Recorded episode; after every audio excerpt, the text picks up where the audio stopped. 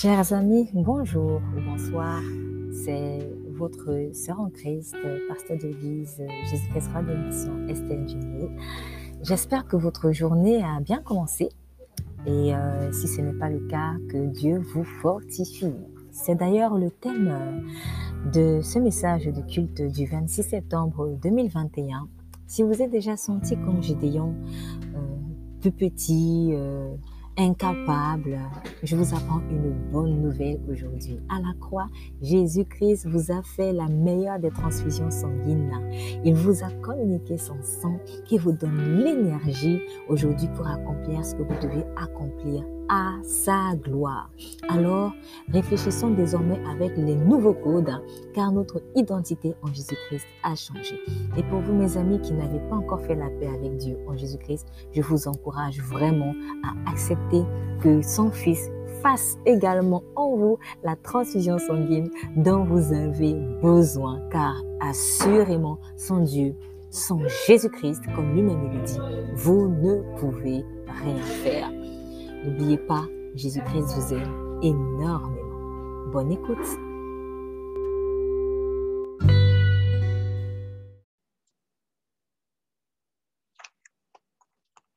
Nous allons ouvrir dans le psaume 93. Alors, je vais lire. L'Éternel règne. Il est revêtu de majesté. L'Éternel est revêtu de force. Il en est saint. Aussi, le monde est ferme et ne chancelle point. Ton trône est affermi dès les temps anciens. Tu es de toute éternité. Les fleuves ont élevé, ô Éternel, les fleuves ont élevé leur voix.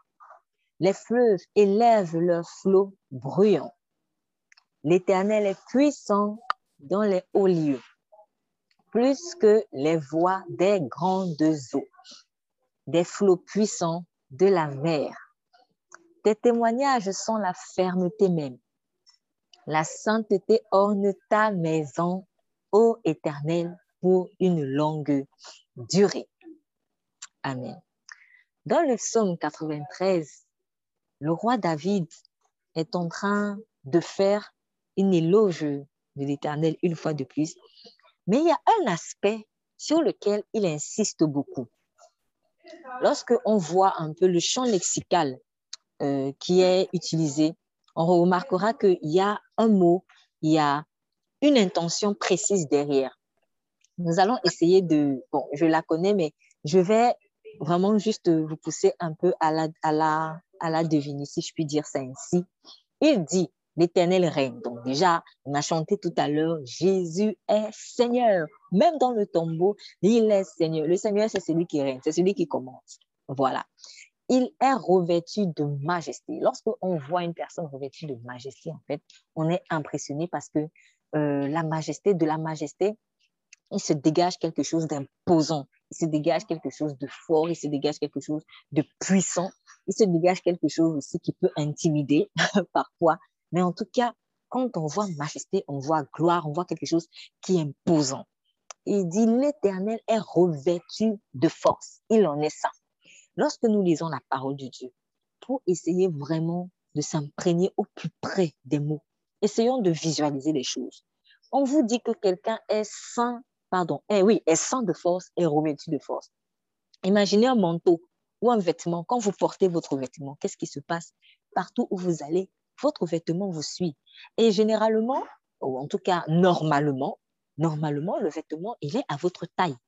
Donc, quand je vais faire du shopping, euh, par exemple, je ne peux pas prendre quelque chose qui ne me correspond pas. Je ne peux pas prendre quelque chose qui n'est pas à ma taille. Donc, on nous dit, Dieu est revêtu de force. Il porte la force. Il porte la force. Partout où il marche, la force est il respire la force, sachant que le manteau de Dieu, ce n'est pas un simple vêtement comme nous le pensons. Généralement, le vêtement spirituel, il est vivant. Un vêtement spirituel est vivant. un vêtement spirituel, il dégage quelque chose. C'est pour cela qu'on voyait que lorsque les gens, euh, euh, Jésus passait, il suffisait qu'on touche son vêtement avec vraiment notre foi et nous étions guéris. Et Jésus avait guéri comme ça la, la, la, la, dame qui avait la perte de sang pendant 12 ans. Qu'est-ce qu'elle a fait? Elle n'a fait que toucher le vêtement de Jésus-Christ. Et Jésus et Jésus-Christ a dit, qui m'a touché? Car j'ai senti une force sortir de moi. Nous allons aller dans ce passage.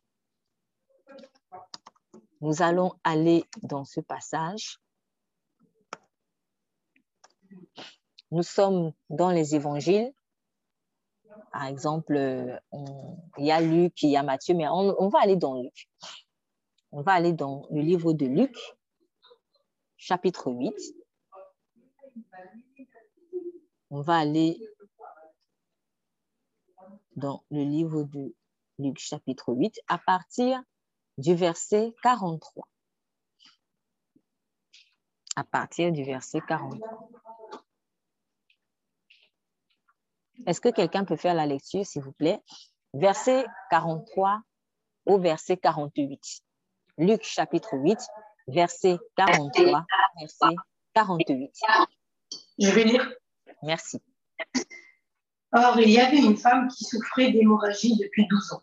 Elle avait dépensé tout son bien chez les médecins, mais aucun n'avait pu la guérir. Elle s'approcha par derrière et toucha le bord du vêtement de Jésus. Son hémorragie s'arrêta immédiatement.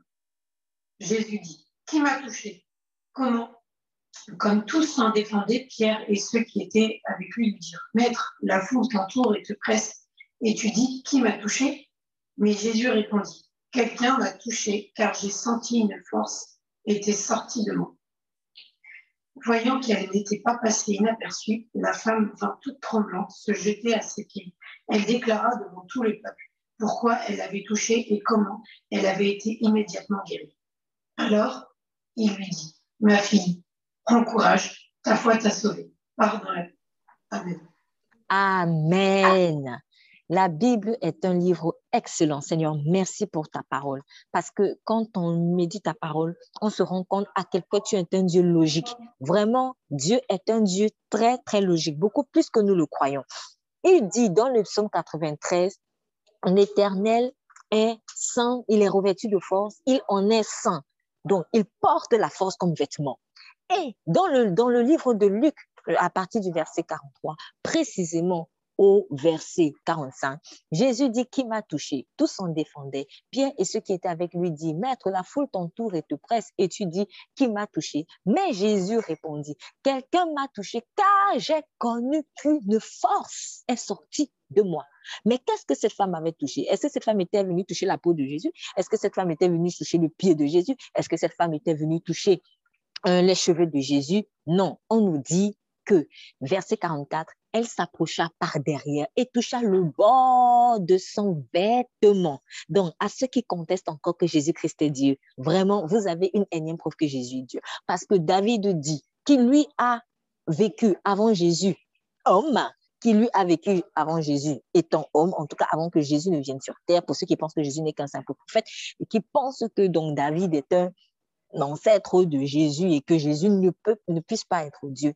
David a prophétisé l'Éternel est revêtu de force. Mais on voit dans Luc 8, 40, à partir de 43, Jésus dit, une force est sortie de mon vêtement. Cette femme n'a que touché le vêtement de Jésus et la force est sortie. Ce qui veut dire que le vêtement de Jésus, là, c'était la force. Donc, si l'Éternel revêtu de force et quand on change le vêtement de Jésus, la force est sortie, Jésus-Christ est donc l'Éternel. Ça, c'était une parenthèse. Mais là, on a encore la preuve que Jésus porte la force tu touches le bord, elle n'a même pas serré, juste effleuré.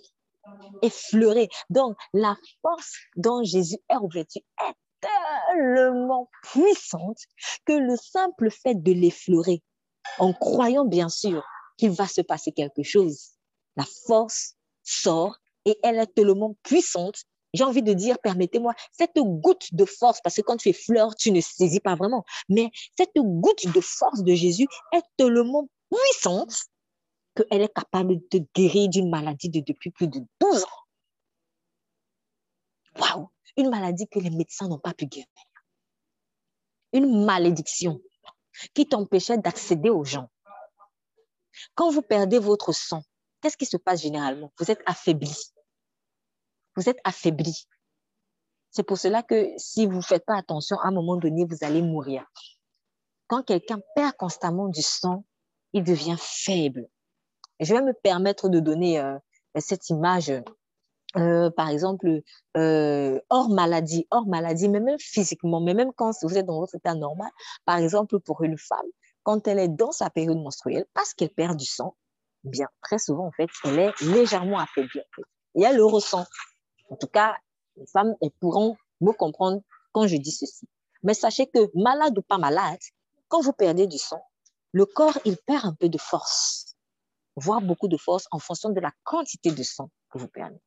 Donc, chaque fois que le sang coule, la force se perd. C'est ça. Chaque fois que le sang coule, la force se perd.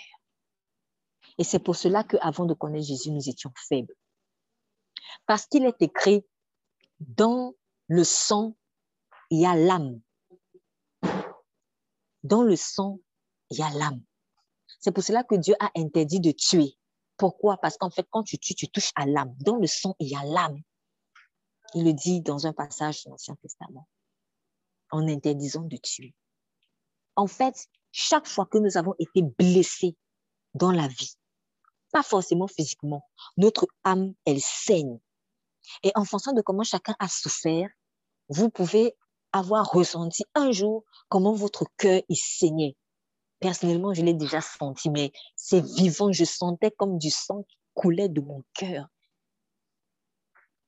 C'est ce qui se passe quand on est blessé. D'ailleurs, pourquoi pensez-vous qu'on utilise l'expression tu m'as blessé Lorsque quelqu'un te dit, par exemple, une parole méchante, il m'a blessé, elle m'a blessé.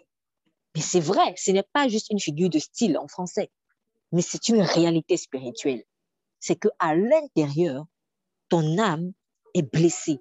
Le sang coule. Tu ne le vois peut-être pas, mais le sang coule. Et quand ton sang coule, tu deviens faible. C'est pour cela que nous étions faibles. Sans Christ, on est faible. Plus je suis déchiqueté par la vie, plus le sang coule et donc je suis faible. Finalement, je ne suis pas différente de la femme à la perte de sang. Elle était affaiblie physiquement tous les jours, ton sang doit couler. Peut-être même qu'elle ne sortait pas tout le temps. Et non seulement cela, en plus, il y a une loi qui te dit, quand ton sang coule, quand une femme saigne, tu es impure. Donc, au-delà vraiment de la fatigue physique, il y a aussi cette blessure émotionnelle qui te met à part. Tu es un paria. Tu es à côté, on ne veut pas de toi.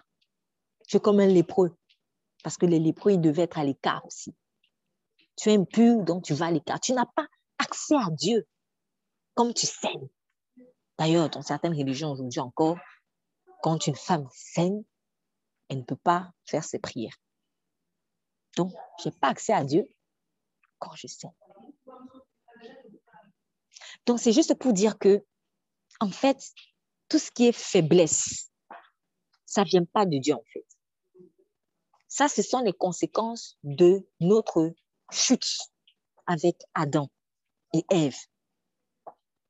Donc, le sang a coulé parce que quand Ève et Adam ont blessé Dieu quelque part, ils ne se sont pas rendus compte qu'ils se sont blessés eux-mêmes. D'ailleurs, on le voit, ils se sont blessés. Pourquoi Parce que lorsqu'ils ont chuté, qu'est-ce qui s'est passé? Ils ont commencé à s'accuser.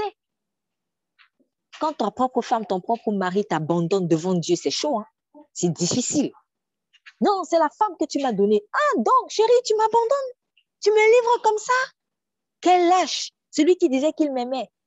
Et lui aussi va dire à la femme, celle en qui j'avais confiance, elle vient, me, elle me trahit, elle m'induit en erreur. Donc, ils se sont blessés en fait. Le sang dans leur cœur avait déjà commencé à couler. Le sang dans leur cœur avait déjà commencé à couler. Et Dieu a dû faire une sorte de transfusion sanguine avec le sacrifice de Christ. On sait ce que c'est qu'une transfusion sanguine. Quand quelqu'un est tellement sans sang, il ne, il n'est pas efficace. En tout cas, il ne peut pas l'aider. Quand il a besoin de sang, on est en train de demander, s'il vous plaît, est-ce qu'il y a un donneur de sang quelque part? Jésus-Christ a fait une transfusion sanguine en nous. C'est une réalité, je vous en prie, ce n'est pas une image. Ne prenons pas ça comme une simple image. Il y a une véritable transfusion sanguine. Et quand la transfusion sanguine s'est faite, quand Christ a versé son sang à la croix, ça nous a redonné la vie. Nos cœurs ont, ont recommencé à battre. Nous n'avions rien, nous n'avions pas de sang. Tout notre sang était vidé. Et nous étions donc faibles. Donc, il a déchiré son vêtement, on a pris son vêtement, il l'a livré pour que la force qui est sur son vêtement descende sur nous. Et aujourd'hui, j'ai accès à cette force parce qu'il me revêt du même vêtement. C'est pour cela qu'on parle des vêtements de fin lin, qui sont les œuvres des justes. Et en fait, qui ne sont que la conséquence du manteau de Christ qu'il a posé sur moi. Or, ce manteau-là, c'est sa force, puisqu'il est écrit, l'Éternel est revêtu de force. Et je suis tellement imprégnée en revêtant la force de Jésus-Christ par ce vêtement que je porte. J'en suis également imprégnée. Ça, c'est la bonne nouvelle. C'est que je ne suis plus faible. Je ne suis plus faible. Je suis revêtue de la force de Dieu. Je puis tout par celui qui me fortifie. Je puis tout, tout, tout, tout, tout. Ce que je ne pouvais pas faire avant, je le peux désormais par celui qui me fortifie. Donc, donc quand je viens à Christ, parfois a encore, et c'est un travail de toute la vie, hein, donc c'est normal, et c'est pour ça que le Saint-Esprit est patient avec nous. On fonctionne avec les anciens codes. Ah, avant, je ne pouvais pas faire ça. Quand je viens à Christ, je suis toujours dans le langage. Avant, je ne pouvais pas faire ça. Mais non, avant, tu étais vidé, tu n'avais pas de sang, tu n'avais rien. Tu n'avais rien, tu étais faible. Mais maintenant, il t'a revêtu de la force. Donc, tu le peux. Ce qu'on t'a dit que tu ne pouvais pas faire, tu le peux. Ce que tu pensais que tu ne pouvais pas faire, tu le peux. Quand tu disais, ah, j'ai pas la force, oui, c'est vrai. Avant, tu pouvais le dire, mais maintenant, les codes ont changé. Ce n'est plus le langage de la faiblesse que tu utilises ou que tu dois utiliser. C'est le langage de la force parce que tu en es revêtu. Utilise-la, cette force. Tu as ce manteau. Christ a donné ce manteau et il a vidé son sang pour toi. Je vous donne un exemple. Imaginons que peut-être euh, vous êtes un donneur de sang. Vous avez peut-être donné votre sang à, quelqu'un pour que peut-être la personne puisse, euh, à votre enfant, à votre fils, à votre fille, pour qu'elle puisse peut-être se requinquer Bon, après, entre parenthèses, je sais que même dans le milieu chrétien, il y a des, des, euh, des, dissensions en fait par rapport à ça, donner son sang, pas donner son sang. Bon, personnellement, je n'ai pas le débat aujourd'hui. J'utilise vraiment cet exemple pour qu'on comprenne très, très bien. Donc, imaginons que vous avez votre fils ou votre fille malade et on vous dit vraiment, monsieur, madame, là, il faut faire une transfusion sanguine à votre fils. C'est le seul moyen de le sauver. Vous, en tant que père, en tant que mère, par amour, pour son fils. Vous prenez, dites, allez docteur, allez-y, prenez mon sang, faites la transfusion par amour pour cette personne. C'est ce que Jésus-Christ a fait. Maintenant, on prend votre sang et on le transfuse en votre enfant. Et puis, quelques temps après, on voit sur les machines, parce que l'enfant, il est peut-être, respire avec des machines et tout ça, on voit les battements de cœur sur les machines. Et puis, sur les machines, on se rend compte que maintenant, le cœur qui battait faiblement commence à battre à une fréquence normale. L'enfant reprend vie. En tout cas, ce sont ce que les machines disent. Et puis, peut-être même que l'enfant commence à ouvrir les yeux. Et là, vous voyez que la mine de l'enfant a changé. D'ailleurs, l'enfant vous dit, maman, papa, ma mine a changé, je me sens bien, je me sens mieux. Tout le monde est content. Le médecin est content, vous êtes content, lui-même, il est content. Et maintenant, quand vous dites à l'enfant, allez, lève-toi et on y va, il dit, non, non, maman, je suis faible. Mais le problème est que, selon les données scientifiques, il a la capacité de se lever. Selon les données scientifiques, il a la capacité de se lever. Or, en ce moment, je suis en train de parler des données scientifiques de Dieu. Je ne parle pas des données scientifiques de l'homme qui est limité. Je parle des données scientifiques de Dieu. Selon les données scientifiques de Dieu, tu as la capacité de t'asseoir, de te mettre debout et de marcher. Mais Je continue de dire non, je suis faible, alors que la transfusion sanguine a été faite. Donc, il y a un problème quelque part. La foi. La foi.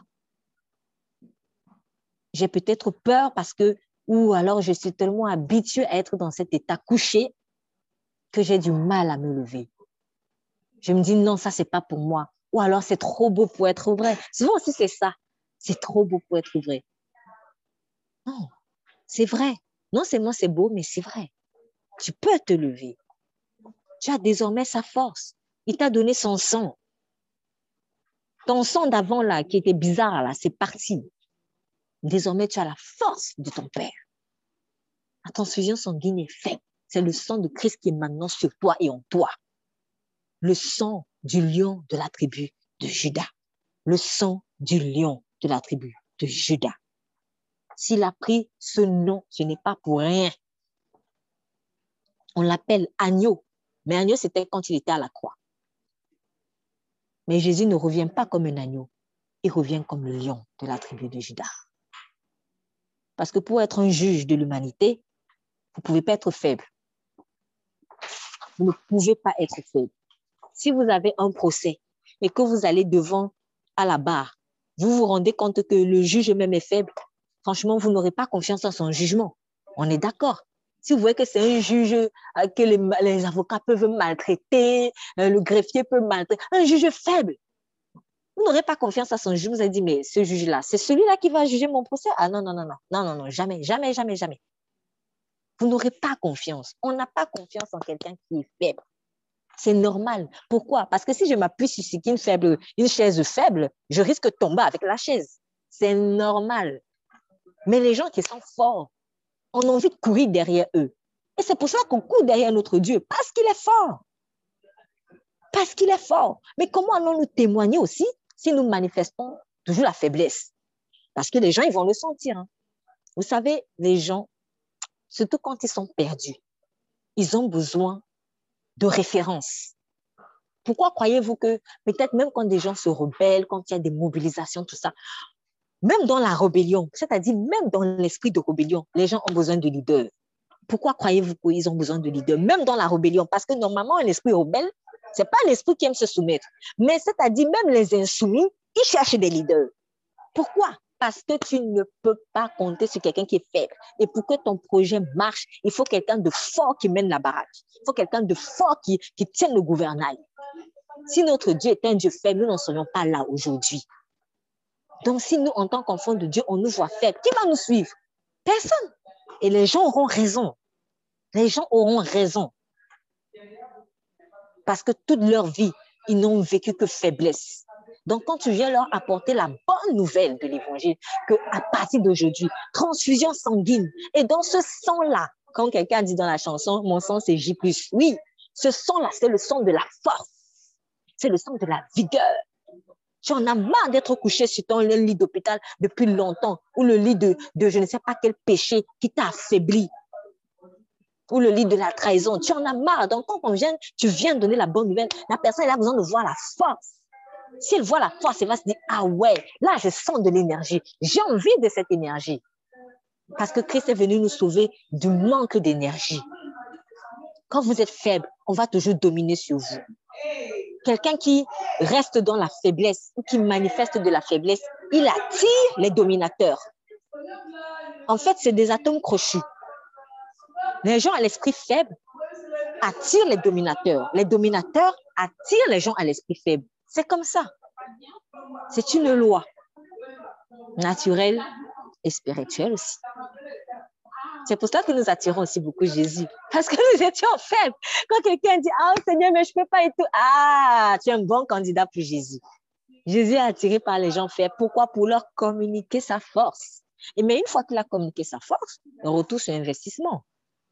Parce que si je ne me lève pas sur le lit, c'est comme si je suis en train de dire que le sang de Jésus, là, il ne m'a pas donné de force. Si l'enfant ne se lève pas du lit, il est en train de dire à son père ou à sa mère, bah, tu sais, ton sang, là, il était inefficace. Mais ce qui est bizarre, c'est que les machines, elles, elles montrent que ton cœur a commencé à, battre de nouveau. Les machines montrent que tu respires mieux. Donc, il y a incohérence et incohérence entre les machines qui, en temps normal, ne peuvent pas mentir et ta parole à toi. Je peux parler de machines humaines, je l'aurais dit, mais en tout cas, les machines de Dieu ne mentent jamais. Donc, vraiment, la femme à la perte de sang, elle, a, elle avait compris ça. Et elle a voulu mettre sa foi en application. Et qu'est-ce qui s'est passé? Elle a trouvé la guérison. Elle a été guérie. Elle a été guérie et Jésus a dit, ta foi doit sauver. Va en paix. Ce qui veut dire que aussi avoir foi en la force du Seigneur me donne le salut. Et permettez-moi l'expression, ce salut continuel. Pourquoi? Parce qu'il y a le salut vraiment au tout début. Je suis sauvé de la mort, je sais que je ne vais plus en enfer. C'est bon, c'est terminé. Merci Seigneur. Mais il est aussi écrit, travaillez à votre salut. Si je ne fais rien, qu'est-ce qui va se passer? La mort va revenir parce que dans le monde spirituel, on va de gloire en gloire. On va de gloire en gloire. Tu ne peux pas rester statique. Tu ne peux pas rester au même niveau. Tu es obligé d'avancer. Ou tu avances, ou tu recules. Mais on, vient de chanter tout à l'heure. I'm, never going back. Je ne retourne pas en arrière au nom de Jésus. Je ne retourne pas dans mon ancienne vie. Mais si je laisse la faiblesse s'asseoir, si je continue de porter le vêtement de la faiblesse, qui était en fait des vêtements de, des haillons, la mort, elle me guette. Elle me guette. Et un peu comme les vierges folles qui ne se sentaient pas assez fortes. Peut-être que quand elles allaient voir les vierges sages, tout le temps acheter de l'huile. Ah, franchement, vous êtes fort hein, et tout. Ah, oh, oh. ah, mais ça, c'est pas pour moi, ça. Ça, c'est pas pour moi. Dieu connaît lui-même mon cœur. Beaucoup de gens sortent de ça. Dieu connaît mon cœur, mais il sait que je ne peux pas. Non, Dieu sait que tu peux parce qu'il a fait la transfusion sanguine. Et ces données en scientifiques ont montré que c'est bon, ton cœur rebat maintenant, tu respires mieux, donc en fait, on comprend rien. Il faut que tu te lèves simplement et tu es fou en ce que tu peux le faire. Tu as la force. Tu as la force. Tu as la force. Crois que tu as la force de Dieu. Dans le livre de Un roi, Un roi chapitre 7, Un roi chapitre 7, le roi Salomon, il construit le temple, il construit le temple de Jérusalem, qui est une, en fait, ce temple était une préfiguration de la Jérusalem céleste. Et Dieu avait donné certaines recommandations pour pouvoir construire ce temple. Et dans ce temple-là, dans ce temple-là, excusez-moi, il y avait des colonnes. Vous savez, quand on construit une maison, il faut des colonnes. On parle de piliers. On reprend même l'expression en français, pilier. C'est quoi un pilier? Un pilier, en fait, c'est vraiment ce sur quoi on va s'appuyer. C'est ce sur quoi la bâtisse va rester stable, va rester solide. S'il n'y a pas de pilier, s'il n'y a pas de colonne, qu'est-ce qui va se passer? La bâtisse va tomber. Elle va tomber. Donc, on a besoin de piliers, on a besoin de colonnes pour que la maison tienne. Et on va voir euh, comment le roi Salomon a construit ses piliers, ce qu'il en a fait. Est-ce que quelqu'un peut faire la lecture dans le livre de 1 roi chapitre 7 verset 13 au verset 21. Un? Roi, chapitre 7, verset 13 au verset 21. Lecture un roi, chapitre 7, verset 13, verset 21. Merci pour la lecture. Je vais lire. Euh, le roi Salomon fit venir de Tyr Hiram, fils d'une veuve de la tribu de Nephtali et d'un père tyrien qui travaillait sur les reins. Hiram était rempli de sagesse, d'intelligence et de savoir pour faire toutes sortes d'ouvrages d'airain. Il arriva auprès du roi Salomon et il exécuta tous ses ouvrages. Il fit les deux colonnes d'airain. La première avait 18 coudées de hauteur et un fil de 12 coudées mesurait la circonférence de la seconde.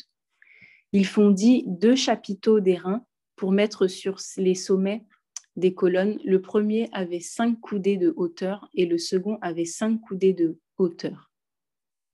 Il fit euh, des treillis en forme de réseau, des festons façonnés en chaînettes pour les chapiteaux qui étaient sur le sommet des colonnes, sept pour le premier chapiteau et sept pour le second chapiteau.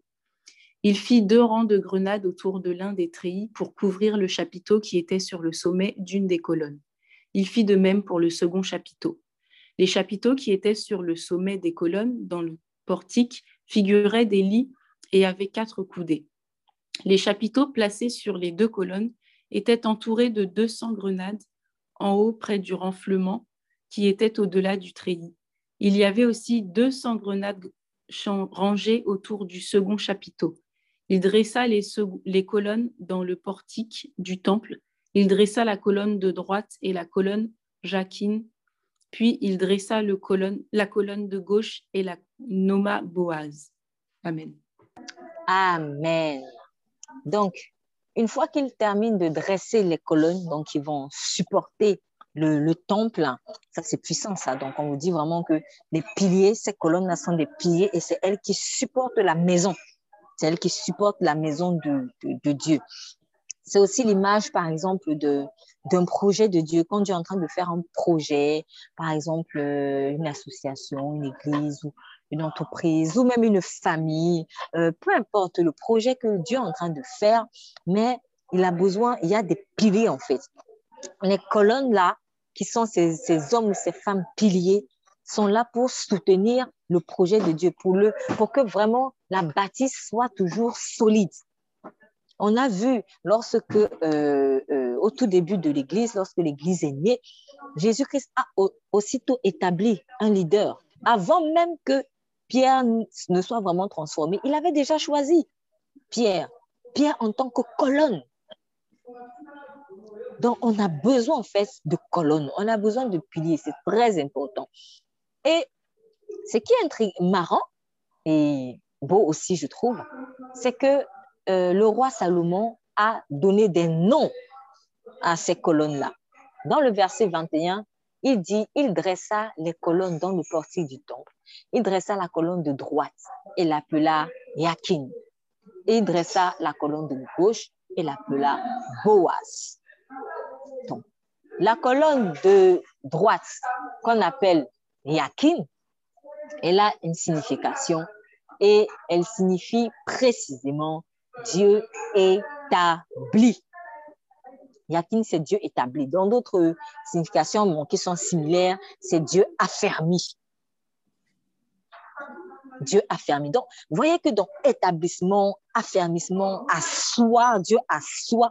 Donc, on a vraiment toujours en arrière-plan la force, la solidité, la fixation, la stabilité. Quelque chose qui est faible ne peut pas être stable. Vous êtes d'accord avec moi? Donc, il faut que ce soit stable, il faut que ce soit fort. C'est justement pour cela que Jésus dit aussi que celui qui bâtit, qui, qui m'écoute et met en parole mes pratiques, il a mis, il a construit sa maison sur le roc. Et comme il a construit sa maison sur le roc, qu'est-ce qui se passe? La tempête arrive, la maison ne bouge pas. Les difficultés arrivent, la maison ne bouge pas. Mais si tu ne mets pas en pratique, tu as bâti sur le sable. Donc, comme ce n'est le sable, c'est pas fort. Tu peux, tu peux, tu peux rien faire avec le sable si tu veux construire quelque chose.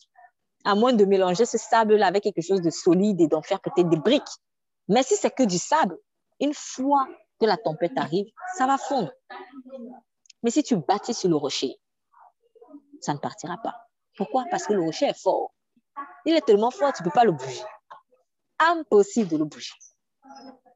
C'est ça, en fait.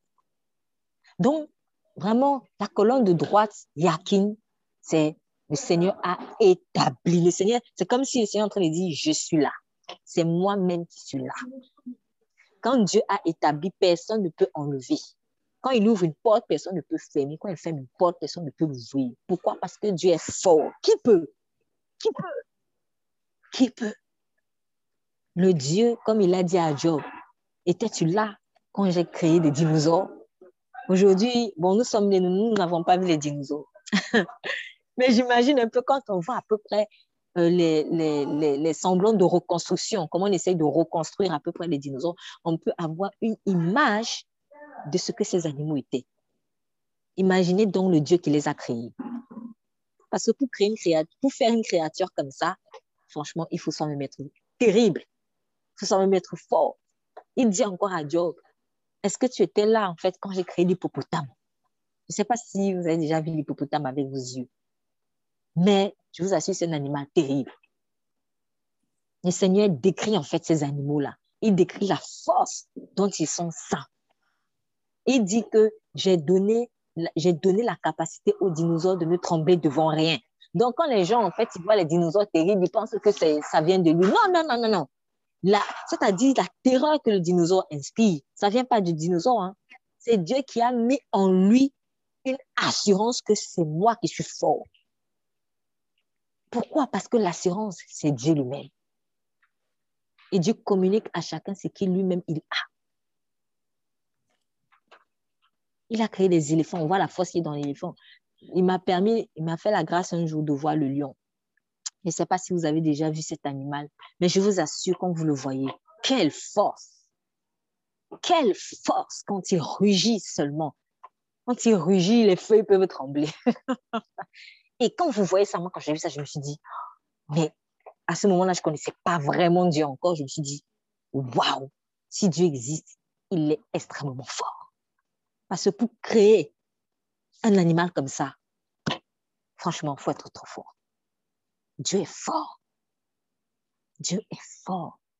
La deuxième colonne, c'est Boaz. Boaz qui signifie en lui est la force. Donc imaginez les deux colonnes qui ont été établies pour supporter la maison.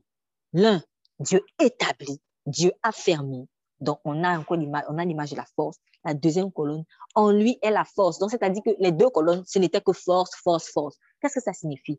Tu ne peux pas être une colonne. Tu ne peux pas être un pilier sans la force de l'éternel. Quand Dieu t'établit pilier, c'est qu'il a mis en toi la force. Et vous savez, quand quelqu'un est fort, même quand des bandits arrivent, on se dit, oh non, non, celui-là, c'est trop fort. Il faut qu'on, allons nous chercher ailleurs. Permettez l'expression. Allons nous chercher ailleurs. Allons chercher ailleurs. Celui-là, le gardien, là, il est trop fort. Je, prends encore l'image des matchs de foot ceux qui aiment bien le match de foot. Quand vous avez un gardien fort, les buts vont entrer par où? Ça passera pas. Ça passera pas. Parce que le gardien est un pilier de l'équipe. Tout comme le capitaine aussi est un pilier de l'équipe. Le gardien est un pilier. S'il n'y a pas de gardien, tous les buts vont entrer. Vous allez vous prendre des balles tout le temps. Vous allez vous prendre des flèches tout le temps. Mais quand vous avez un gardien fort, c'est-à-dire quand le jeu arrive, rien que peut-être le physique du gardien déjà l'intimide. Non. Et en plus, quand il est efficace, aucun but n'entre. Un pilier marche avec la force. Si je suis pilier, c'est que Dieu a mis en moi la force. L'Éternel est un Dieu fort. Il dit, dans, on revient dans le psaume 93, il dit, dans le verset 1, après avoir dit l'Éternel est revêtu de force, il en est saint. Aussi le monde est ferme et ne chancelle pas. Donc, c'est pour attester ce que je viens déjà de dire tout à l'heure. Parce que Dieu est fort, le monde est ferme et le monde ne chancelle donc pas.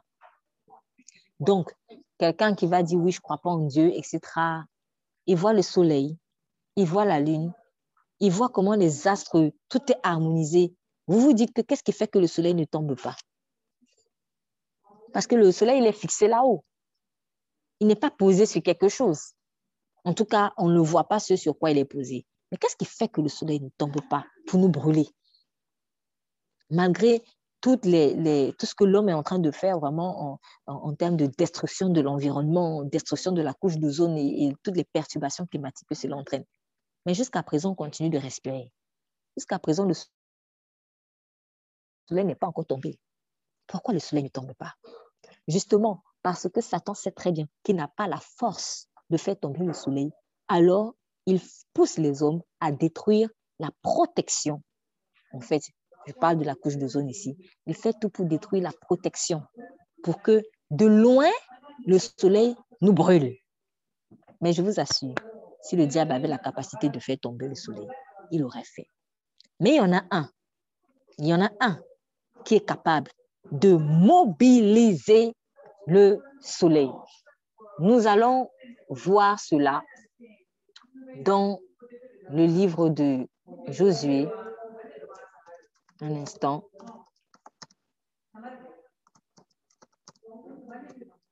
Nous allons voir. C'était dans le cadre d'une bataille dans le livre de Josué, chapitre 13. Josué, chapitre 13, pardon, chapitre 10 à partir du verset 13. Mais nous allons regarder un peu plus haut pour euh, comprendre ce qui se passe. Donc, je vais faire la lecture rapidement. Josué, chapitre 10, à partir du verset 1. Adonit Sédek, roi de Jérusalem, après que Josué s'était emparé d'Aï et l'avait dévoué par l'interdit qu'il avait traité Haï et son roi comme il avait traité Jéricho et son roi, et que les habitants de Gabaon avaient fait la paix avec Israël et étaient au milieu d'eux. Il eut alors une forte crainte, car Gabaon était une grande ville, comme une des villes royales, plus grande même qu'Aï. Et tous ces hommes euh, étaient vaillants. Adonit Tzedek, roi de Jérusalem, lui fit, dire à Oram, à Oram, pardon, roi d'Hébron, à Piriam, roi de Jarmut, à Japhia, roi de Lachis, et à Débir, roi d'Eglon. Montez vers moi, aidez-moi, afin que nous frappions Gabaon, car elle a fait la paix avec Josué et avec les enfants d'Israël. Cinq rois des Amoréens, le roi de Jérusalem, d'Hébron, Jarmut, de Lachis, d'Eglon, se réunirent ainsi et montèrent avec toute leur armée. Ils vinrent camper près de Gabaon et l'attaquèrent. Les gens de Gabaon envoya dire à Josué au camp de Gilgal, n'abandonne pas tes serviteurs, monte vers nous en hâte, délivre-nous, donne-nous du secours, car tous les rois des Amoréens qui habitent la montagne se sont réunis contre nous. Josué monta de Gilgal, lui et tous les gens de guerre avec lui, et tous les vaillants hommes. L'Éternel dit à Josué, ne les crains pas, car je les livre entre tes mains, et aucun d'eux ne tiendra devant moi. Ne les crains pas, car je les livre entre tes mains, et aucun d'eux ne tiendra devant moi. Aucun d'eux. Personne ne peut tenir devant l'Éternel fort. C'était mon commentaire. On continue, verset 9. Josué arriva subitement sur eux après avoir marché toute la nuit depuis Gigal. L'Éternel les mit en déroute devant Israël.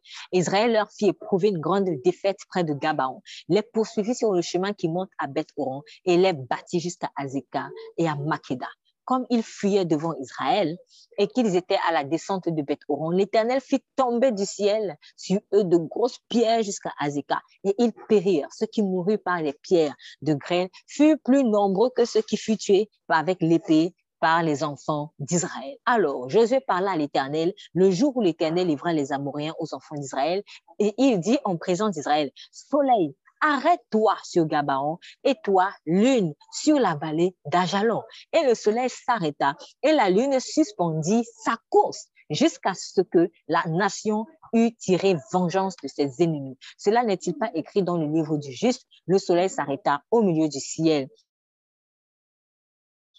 il ne sera pas point de se coucher. Presque tout un jour. Il n'y eut point eu de jour comme celui-là, ni avant ni après, où l'Éternel ait écouté la voix d'un homme, car l'Éternel combattait pour Israël. Il n'y il n'y a pas eu de jour comme celui-là, ni avant, ni après, où l'Éternel ait écouté la voix d'un homme, car l'Éternel combattait pour Israël. Donc, on insiste bien ici il n'y a pas eu de jour où l'Éternel a écouté la voix de nom. Ce qui veut dire que quand Josué a proclamé, Soleil, arrête-toi sur euh, Soleil, arrête-toi sur Gabaon, et Lune, toi, arrête-toi sur la vallée d'Ajalon. Il en fut ainsi. Le Soleil s'est arrêté. Et la Lune aussi s'est arrêtée. Et qui l'a fait C'est Dieu.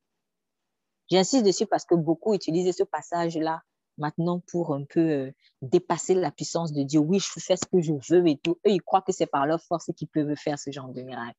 Mais en fait, c'est Dieu qui a fait. C'est pour cela qu'il est écrit. Et l'Éternel, l'Éternel est écouté la voix d'un homme. L'Éternel a écouté la voix d'un homme. Proclame. Avec Dieu, tout est possible. Proclame. Proclame même sur les éléments de la nature. Lorsque Dieu y a son intérêt, il va envoyer sa puissance pour que cela s'exécute. C'est pour cela que je dis tout à l'heure, il est le seul qui peut immobiliser le soleil. Il est donc le seul qui peut le faire descendre, qui peut le faire monter, le faire aller à gauche, parce qu'il a créé. Il est le seul. Le diable n'a pas cette force. C'est pour cela qu'il nous, embrouille pour, percer les couches d'ozone, pour que nous-mêmes on soit détruits par les rayons du soleil. Mais s'il avait la possibilité de faire tomber le soleil, il aurait fait. Mais le diable n'a pas cette force. Il n'a pas cette force. Mais l'Éternel a la force d'immobiliser les éléments de la nature. Il a la, possibilité d'immobiliser le soleil, le soleil, pardon, qui, en plus, je l'ai découvert, brûle minimum, mais jamais encore vu dans un autre dans une autre revue, mais je ne sais pas si c'est vrai. Donc, c'est pour ça que je vais utiliser le minimum pour ne pas être trop loin de la vérité. Mais en tout cas, de ce que j'ai appris, le soleil ne, euh, ne brûle pas, ne chauffe pas à moins de 1 million. À moins de 1 million. Je préfère utiliser cette expression ne chauffe pas à moins de 1 million. Pourquoi? Parce que j'avais vu autre part que ça, c'est 1 milliard. Vraiment, moi, je, je, je n'ai pas, je suis pas astronaute, je ne sais pas trop, mais je sais au moins une chose, ça doit être minimum un million. Parce que après, visiblement, certaines euh, euh, opinions divergent. Mais lorsque même elles divergent, au moins, on peut être d'accord que minimum un million. Imaginez un million de degrés Celsius. Mais franchement, qui peut créer ça? Un million de degrés Celsius. Minimum, je dis minimum, hein, minimum le soleil. Dieu est fort. Dieu est fort. Même son feu, même son feu là, même son feu là, c'est grave. Et c'est ce Dieu-là qui est en nous. Avant que Christ ne descende, nous n'avions pas, les gens n'avaient pas le Saint-Esprit à l'intérieur d'eux. C'est depuis que Christ est venu avec la nouvelle naissance que le Saint-Esprit désormais habite à l'intérieur de nous. Avant, le Saint-Esprit agissait, mais ce n'était pas pareil comme avec nous aujourd'hui. Nous sommes à ce niveau-là quand même plus privilégiés que ceux qui étaient, qui ont vécu avant l'ancienne alliance. Le Saint-Esprit agissait avec eux, agissait sur eux. Mais l'avantage que nous avons, c'est que nous, nous sommes des créatures renouvelées de depuis l'intérieur. Donc ce Dieu fort-là, qui crée un soleil qui, qui, qui, qui, brûle minimum un million de degrés Celsius. Nous, on voit comment quand une petite bougie ici nous chauffe, on a, on a mal. Mais imaginez un million de degrés Celsius et on te dit que c'est ce Dieu-là qui est en toi. Vous imaginez le feu qui est en vous? Ah non, Seigneur, tu es fort. Donc je suis forte. Tu es fort, donc je suis fort. Je ne veux plus le langage de la faiblesse. Je ne veux plus le langage du petit misérabilisme. Non, non, non, non, non. Je ne suis pas n'importe qui. Seigneur, tu es fort. Donc, je suis forte. Mais ce qui va me donner cette force-là, qui en toi, ce qui va faire le lien comme un bébé dans le ventre de sa mère qui se nourrit de ce que sa mère mange avec le cordon ombilical. Donc, nous, on n'a que le cordon ombilical. Tout ce que Dieu mange, tout ce que Dieu a là, nous aussi on a, tant qu'on est accroché à ce cordon ombilical. Et ce cordon ombilical-là, il transfuse le sang de Jésus en nous. il transfuse les éléments nutritifs de Dieu en nous. Il transfuse la lumière de Dieu en nous. Il transfuse le feu de Dieu en nous. Il transfuse le zèle de Dieu en nous. Il transfuse la force de Dieu en nous. Tout ce que Dieu a, nous l'avons. En particulier, sa force. Et c'est pour cela que j'ai la capacité que Josué a eu la capacité de dire. Lui qui n'était même, qui n'était même pas comme nous aujourd'hui. Lui déjà, il a pu dire soleil, arrête-toi. Lune, arrête-toi. Waouh! Le Seigneur te donne même le pouvoir d'agir sur les éléments de la nature. Wow. Jésus-Christ a arrêté une tempête. Moi, je suis chrétien, ce qui signifie petit Christ. La tempête ne doit pas m'effrayer. Il est écrit dans le livre des Proverbes que les méchants s'enfuient sans qu'on leur fasse du mal, mais les justes ont de l'assurance comme un jeune lion. Les justes ont de l'assurance comme un jeune lion. Pourquoi? Parce que nous sommes les fils et les filles du lion de la tribu de Judas.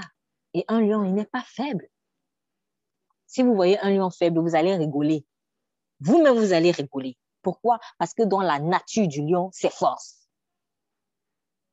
Proverbe 28, verset 1. Le méchant prend la fuite sans qu'on le poursuive. Le juste a de l'assurance comme un jeune lion. Pourquoi? Parce qu'il est le fils du lion de la tribu de Judas. Donc, c'est un lionceau. C'est un lionceau. N'utilisons pas la force, cette force-là que nous avons pour faire le mal. Parce que souvent, on l'utilise mais pour pécher, pour agir dans la chair. C'est quand on m'a trop énervé, peut-être que je vais manifester une certaine force. Mais ça, c'est la chair. Mais manifestons maintenant cette force pour la gloire de Dieu. Pour faire peut-être des choses que j'étais incapable de faire pour Dieu. Pour maîtriser aussi ma chair, par exemple. Oui, récemment, je parlais de pardon. Vraiment, quand euh, le pardon, on nous a tellement appris que quand tu pardonnes, tu es faible. Vous voyez, le diable, il a tout inversé. Tout inversé. Il a tout travesti. On t'apprend que quand tu, pardonnes, tu es faible. Tu peux pardonner ça Ah non, jamais. Mais en fait, quand tu refuses de te venger, quand tu refuses de garder rancune, tu ne te mets pas au même niveau que lui. Tu es en train de dire Satan. Tu sais, moi, je ne suis pas comme toi. Hein. Les codes ont changé là. Les codes ont changé. Je ne suis plus à ce petit niveau. C'est ce que nous devons nous dire. Si vous voulez vous aider vraiment à, manifester le pardon, si vous, sentez que c'est dur, déjà, vous dites, mon âme, les codes ont changé là. Donc, je suis plus l'ancienne telle. C'est fini. Celle-là, elle est morte. Celui-là, il est mort. Les codes ont changé. Maintenant, j'ai une nouvelle identité avec un nouveau code. Donc, je fonctionne avec le nouveau code. Et dans ce nouveau code-là, quand je garde rancune, quand je me venge, tout ça, mais je me fais petit. Il faut que je montre au diable que je ne suis plus à ce niveau. Satan, je ne suis plus à ton niveau. Donc, je pardonne. Je ne suis plus à ton niveau, je pardonne. Du coup, le pardon devient donc un signe de grandeur.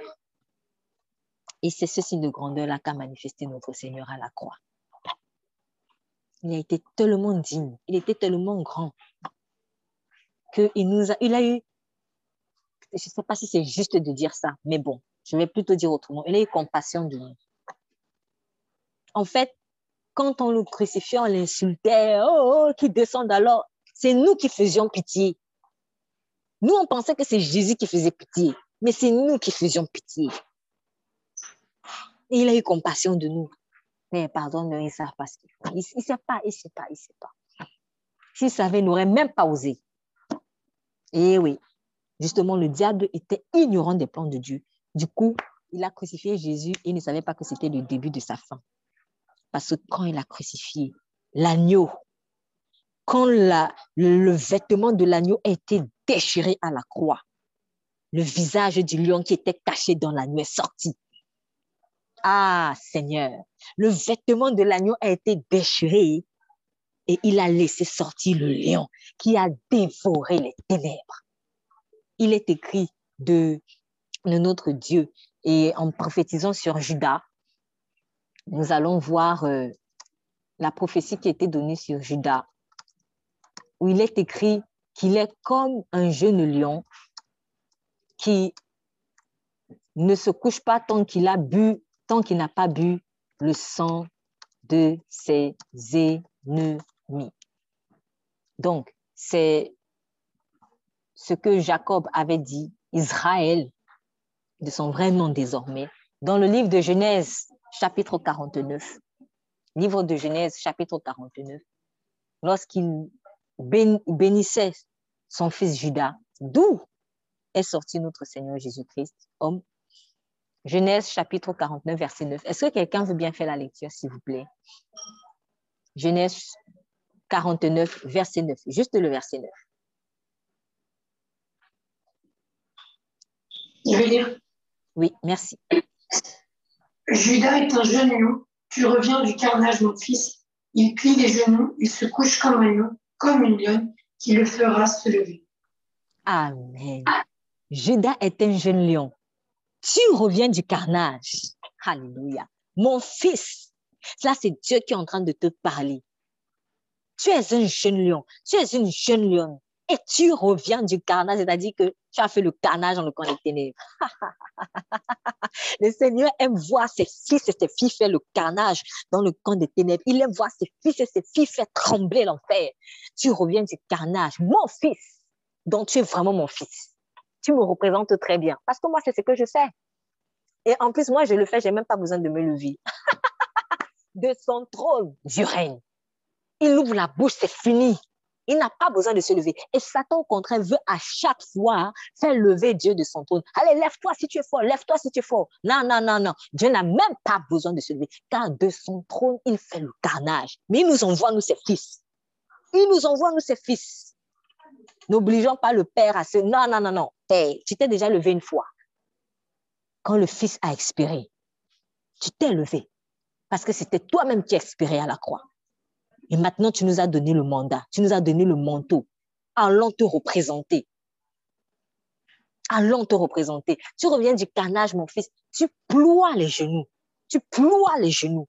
Est-ce que ça ne nous rappelle pas un passage dans lequel il est écrit Tout genou fléchira, dont tout genou ploiera et toute langue confessera que Jésus-Christ est Seigneur à la gloire le Père. Quand on a dit que tout genou fléchira, on parle aussi des rebelles. Hein. On ne parle pas que de ceux qui auront suivi Jésus, mais on parle aussi des rebelles. Mais quand tu es rebelle et quand on te dit que ton genou va fléchir, donc tu ne vas pas le faire de ton gré. En fait, ton genou va se plier seul devant la force de Dieu. Ton corps va obéir. Obligé, forcé. Ton corps va obéir. Monde, il est fort. Et on le voit, par exemple, quand on chasse les démons quand on chasse les démons, vous voyez souvent comment ils sont obligés de se mettre à genoux. Est-ce que c'est parce qu'ils veulent trop? C'est que la puissance de Dieu est tellement forte que leurs genoux sont obligés d'obéir. Il n'y a pas le choix. Il est trop fort. Il est trop fort. Il ploie les genoux. Il se couche comme un lion. Comme une lionne. Qui le fera lever? Qui peut, qui, peut, qui peut obliger un lion à se lever? Qui peut Personne. Et il se couche pourquoi? Parce qu'il a bien mangé. Parce qu'il a bien mangé. Donc, il y a encore une autre prophétie. Il y a encore une autre prophétie. Et euh, cette fois-là, c'est le prophète Balaam. Donc, une seconde, nous retrouvons le passage.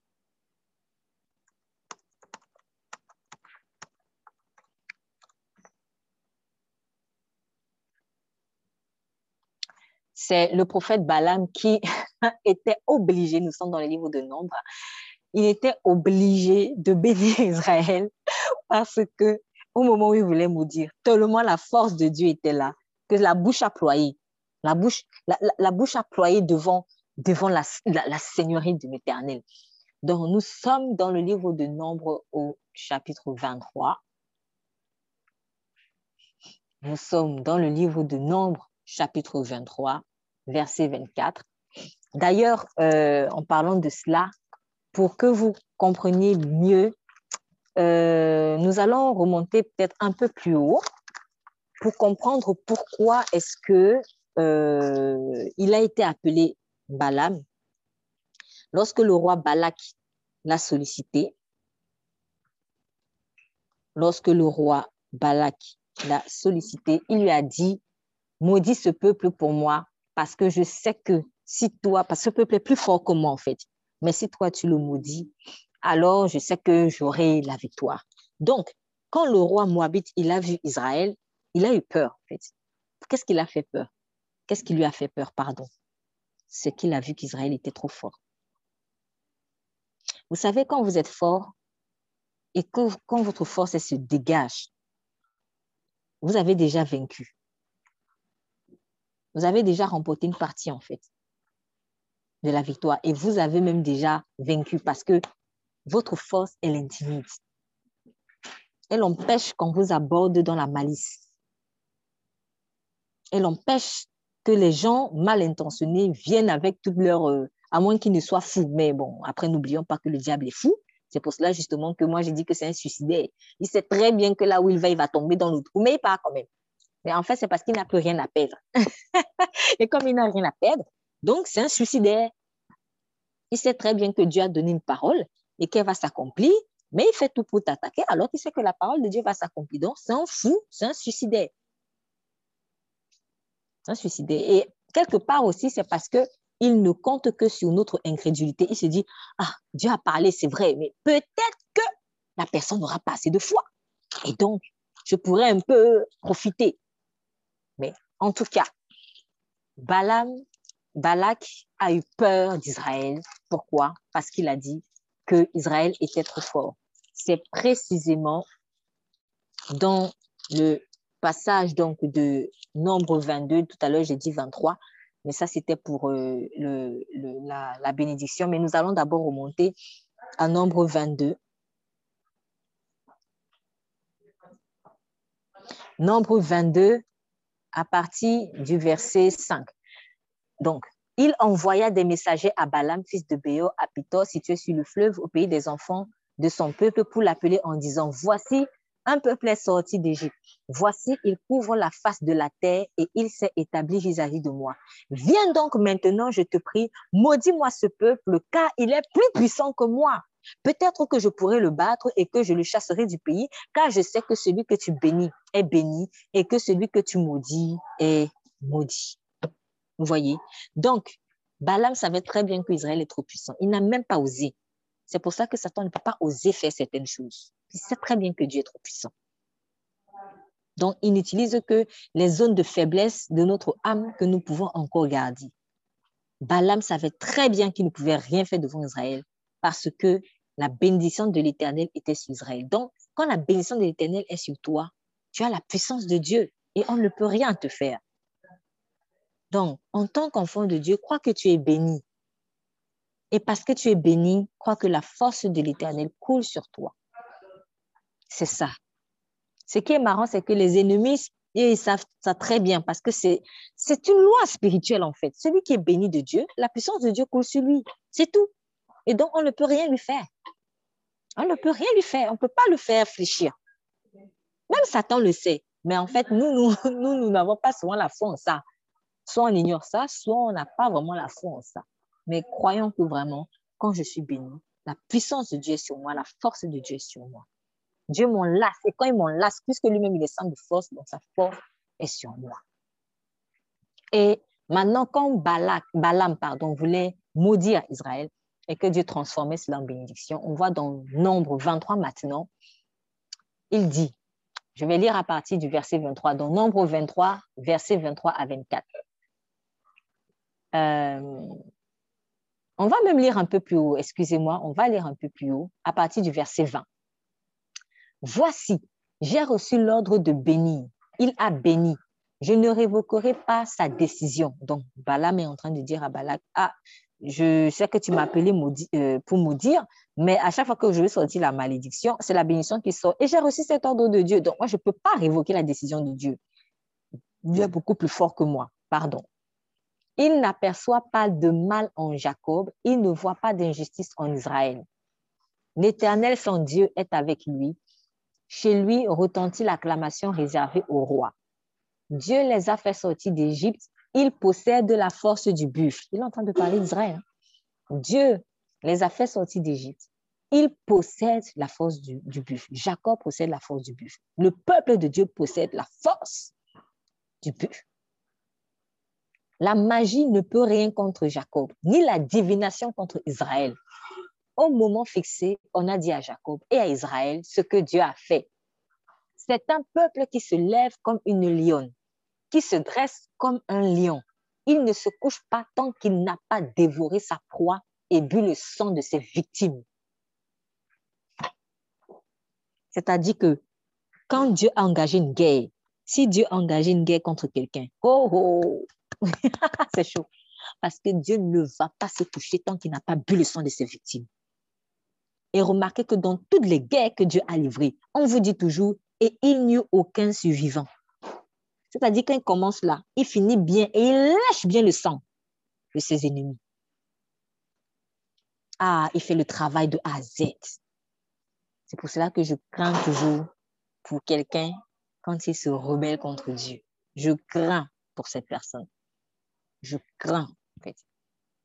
vraiment ne tentons pas le Seigneur et croyons que vraiment celui qui se dresse, l'adversaire qui se dresse contre toi, ne sait pas ce qu'il attend. Il ne sait pas ce qu'il attend.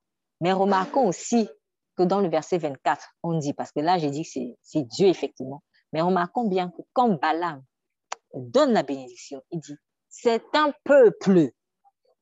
Là, il ne parle plus directement de Dieu, mais il parle maintenant du peuple de Dieu. Il parle du peuple de Dieu. Donc, après avoir dit dans le verset 23, la magie ne peut rien contre Jacob, ni la divination contre Israël. Au moment fixé, on a dit à Jacob et Israël ce que Dieu a fait. Donc, Dieu a fait, Dieu a agi. Et maintenant que Dieu a béni, qu'est-ce qui se passe? Conséquence logique, tu deviens un peuple qui se lève comme une lionne, qui se dresse comme un lion. Donc, en fait, c'est toi. C'est toi qui te couches et c'est toi qui ne dévore pas, qui, c'est toi qui, ne, qui, qui dévore la proie de tes ennemis et c'est toi qui bois le sang des victimes. C'est toi. Parce que souvent on dit Dieu fait, Dieu fait, Dieu fait, Dieu fait. Mais oui, Dieu a déjà transfusé le sang. Donc, euh, on attend que tu te lèves. Dieu a transfusé le sang. Et Dieu ne va pas faire ce que toi tu es en mesure de faire. Il ne fera que ce que tu n'es pas en mesure de faire. Ce qui est impossible à Dieu est possible aux hommes. Donc fais ce qui relève du possible et laisse Dieu ce qui relève de l'impossible. Or, il t'a donné maintenant la possibilité d'agir avec sa force dans certaines choses. Peut-être qu'il t'a confié. Vas-y avec cette force. C'est toi qui es le lion qui se lève. C'est toi qui es la lionne qui se dresse et tu ne te couches pas tant que tu n'as pas dévoré ta proie et bu le sang de tes victimes. Oui, c'est pour toi cette bénédiction. C'est pour toi cette bénédiction.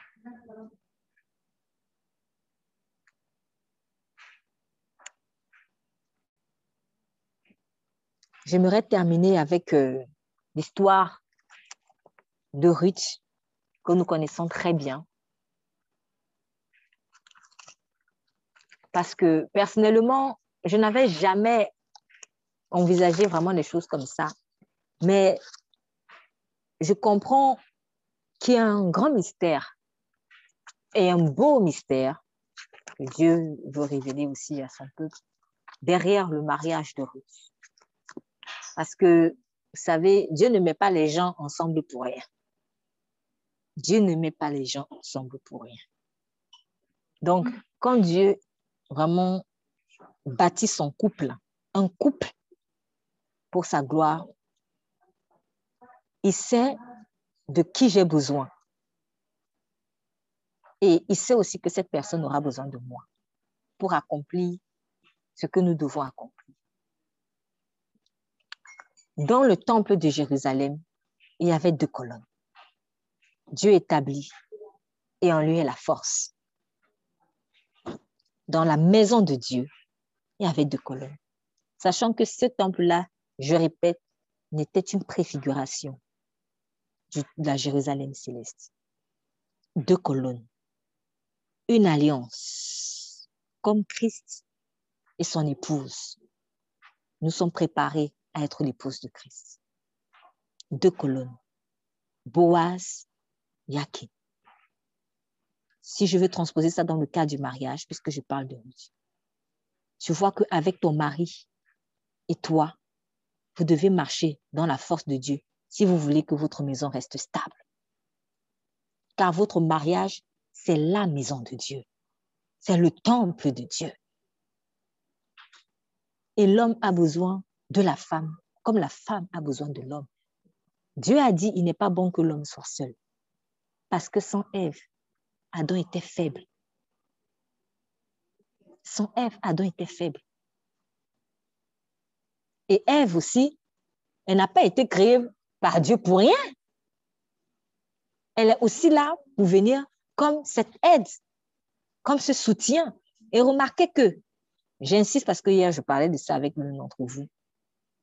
Beaucoup pensent que quand on dit aide, c'est que tu es mon valet. C'est faux. Le Saint-Esprit n'est pas notre valet, mais il est notre aide. Je vais donner un exemple très simple. Vous savez, quand vous êtes malade, par exemple, vous allez à l'hôpital, Vous allez voir le médecin. Prenons l'image du malade qui va voir le médecin.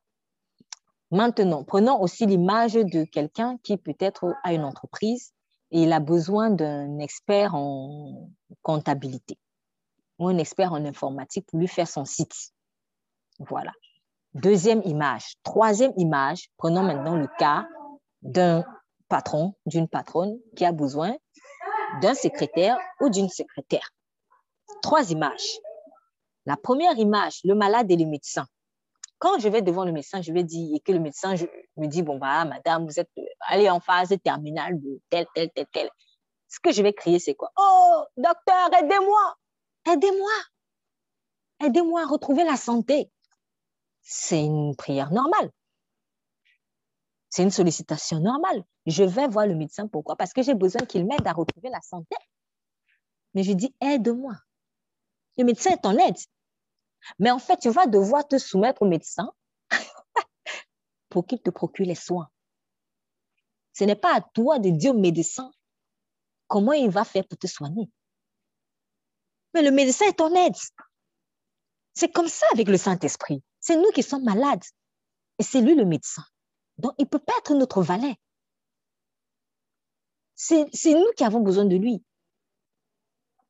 C'est lui qui a l'expertise. Mais il est notre aide. Parce que quand on va guérir, oh vraiment médecin, vous m'avez aidé, vraiment vous m'avez aidé, vous m'avez aidé. Oui, il a été ton aide, mais il n'est pas ton valet. En gros, dans ce traitement-là, pendant tout le processus du traitement, c'était le médecin qui était le boss.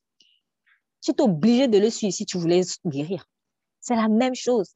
Le médecin est venu à notre secours parce que nous étions faibles. C'est ça le Saint-Esprit. Deuxième image, l'image de la personne qui a son entreprise et qui a besoin d'un expert comptable parce qu'il ne s'y connaît pas du tout, ou d'un informaticien parce qu'il ne sait pas comment faire un site Internet. Tu appelles un, informaticien à l'aide. Est-ce que c'est toi maintenant qui vas dire à l'informaticien comment il faut faire les choses? C'est lui qui va te montrer. Peut-être tu vas donner, tu vas dire, bon, j'aimerais qu'il soit si ça, ça, ça, ça. Mais tu ne peux rien lui apprendre dans son expertise. Et si tu te lâches, c'est fini pour toi, en fait. Donc, quelque part, tu vas devoir te soumettre. Tu vas te soumettre à l'informaticien. C'est lui qui a l'expertise.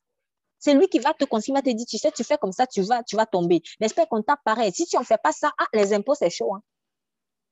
Même si c'est toi qui l'as recruté. Voilà encore une autre façon de voir les.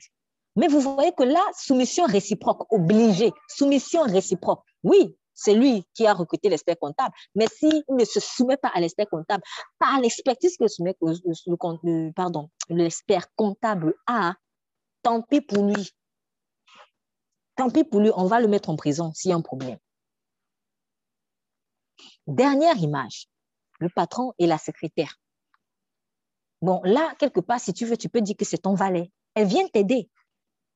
Mais oui, mais c'est elle qui est vraiment soumise à toi. Tu vas à gauche, elle va à gauche. Tu vas à droite, elle va à droite. Mais dans les trois images que j'ai données, notre relation avec le Saint-Esprit, ce n'est pas la relation patron-secrétaire. Hein. C'est médecin malade. Ce n'est pas l'image du, euh, du, du, patron et de l'expert comptable, parce que là, je dis, il y a une soumission réciproque. Mais non, même ça, non la, meilleure image pour vraiment montrer la relation avec le Saint-Esprit, c'est médecin et malade. Pourtant, dans les trois images, vous êtes d'accord avec moi, je l'espère, qu'il y a une aide parce que la secrétaire vient aider son patron. L'expert comptable vient aider aussi l'entrepreneur. Et le médecin, il vient aider le malade. Il y a trois aides. On appelle ça aussi aide. Mais en réalité, nous, on a pris, on a pensé que l'aide avec le Saint-Esprit, c'est que c'est moi le patron et c'est lui la secrétaire, il vient seulement m'appuyer. C'est faux.